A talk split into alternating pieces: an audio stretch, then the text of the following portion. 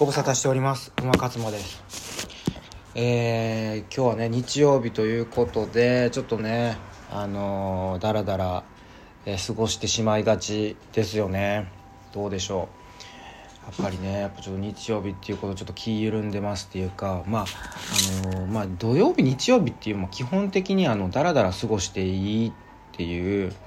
ことをもう国が認めてるぐらいの日だと思ってるのでまあだらだら過ごすっていうのがまああのー、正しいと私は思ってますけど。まあでもあのそうですね。今日はねそんな中で、まあ、私ちょっとこうダイエットメンタルダイエットコーチみたいな肩書きでやらせてもらっててなんかそれをこうね、えー、ポッドキャストとかあとはね YouTube もねちょっと細々始めてるんですけどだからこう一貫性を持たせてこうそういう関連のね話こうしていきたいなと思ってはいたんでいるんですけどちょっとね消せない、うん、世間のやっぱりこのね消せないこう動きっていうのにね私はちょっと今 気になってることがありまして一つ。ちょっとそれについてねお話ししていこうかなと思ってますね。この短いちょっとこうあの10分11分ぐらいのスパンで。であのそれは何かというとですねまこなり社長なんですよまこなり社長ね知ってる人は知ってますけどね知らん人知りませんよね私もなんかその名前は聞いたことはあったけどまあ全然興味なかったっていうか、まあ、眼中に入ってなかったんですね でもその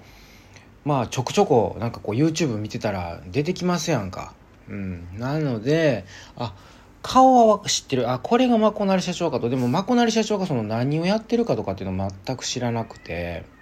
うん、ただ、やっぱりその顔面偏差値がまあ高い人やなっていうのは分かってたんですよね。で、若、若社長で、で、なんかプログラミングの学校をね、経営してるんですよ。で、どうも最近ちょっと世間をざわつかせてるっていうかそのネネットネット民をざわつかせてる。であのっ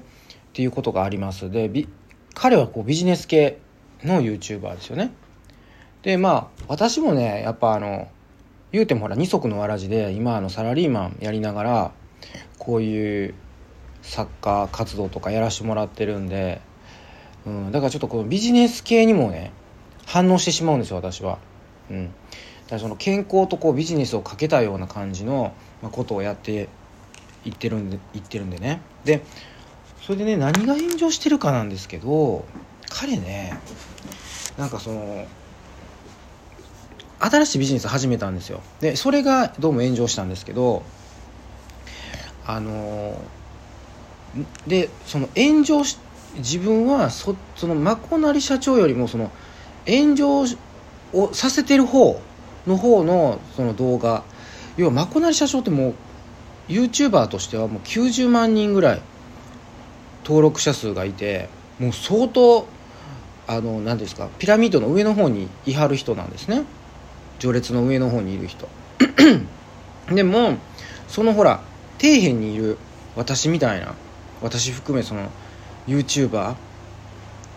とかあとはもうちょっとその底辺よりかはちょっと頑張ってはる YouTuber 登録者数がその数万人超えてはる YouTuber さんっていうのはがそのえらいディスってるんですよね。その新しい新商品に対して。であのまあそのねまこなりさんの一個前に炎上された人がいるんですよ。あの学歴を詐称しててなんか Google あの元 Google 社員やって言ってて実は Google にその派遣で行ってましたみたいな。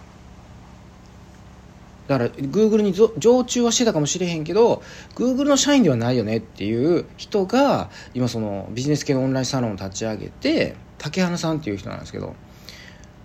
立ち上げてもうえらいイケイケどんどんでやってたんですよね。もうすごい稼いでますっていうのをこう前面に出して。だからその稼いでますっていうのがどんどんどんどんその嘘っていうのがもうバレていってもう本当大変なことになった案件があったんですよ過去に。で唯一唯一ではないと思うんですけどそのマコナリ社長はもう本当トップを切ってそのビジネス系でも、まあ、あのそういうこう学歴詐称とかその嘘偽りなくあの事業をあの展開されて提供、えー、成功されてるっていう立ち位置だったのがそれがちょっと由来できてるっていうことをこうそういうビジネス系 YouTuber たちがディスってるんですね。でそのそれをまあ私も気になって見てみたんですよ。でその要はえっ、ー、と貸借対照表やったかな？うん。貸借対照表を出してきて損益計算書じゃなかったと思うんですよ。でそれをなんか何期かだけ上場企業じゃないからその公開しなくてもいいけどその何2期かな？2期だけあのその会社のあのバランスシートってこうなってますよみたいなの出されてたんですよ。そうバランス貸借対照表だ、うん、でそれを解説してるんですよ。やっぱりその会計士というか数字を見れるあの数字が見れる人がそれを解説してるんですね。これってどういうことですよってこうこういうあのこれはその銀行から借りててつね赤字が出ててみたいな。だから経営はうまくいってないですよっていう話で。でうまくいってないから新商品出したんですよって。その新商品がどうもそのえーと、高額なその情報商材って揶揄されてるんですよ。別にそれはまこなり社長がそそういうふうに言ってるんじゃなくて周りのねあの批判してる人らが言ってるんですよ。でねなんかなぜねそそういうことをこう周りがだからこれを見ててすごいその不倫騒動に似てるなってめっちゃ思ったんですよ。芸能人がなんかこう不倫したらもう周りがめちゃめちゃディスるというか周りがめちゃめちゃ批判するでしょう。だからそのあの正しくないことをしてる。すごい迷惑かけてる。でも自分には迷惑かかってませんと。でもとにかくその迷惑かかってる人を代表して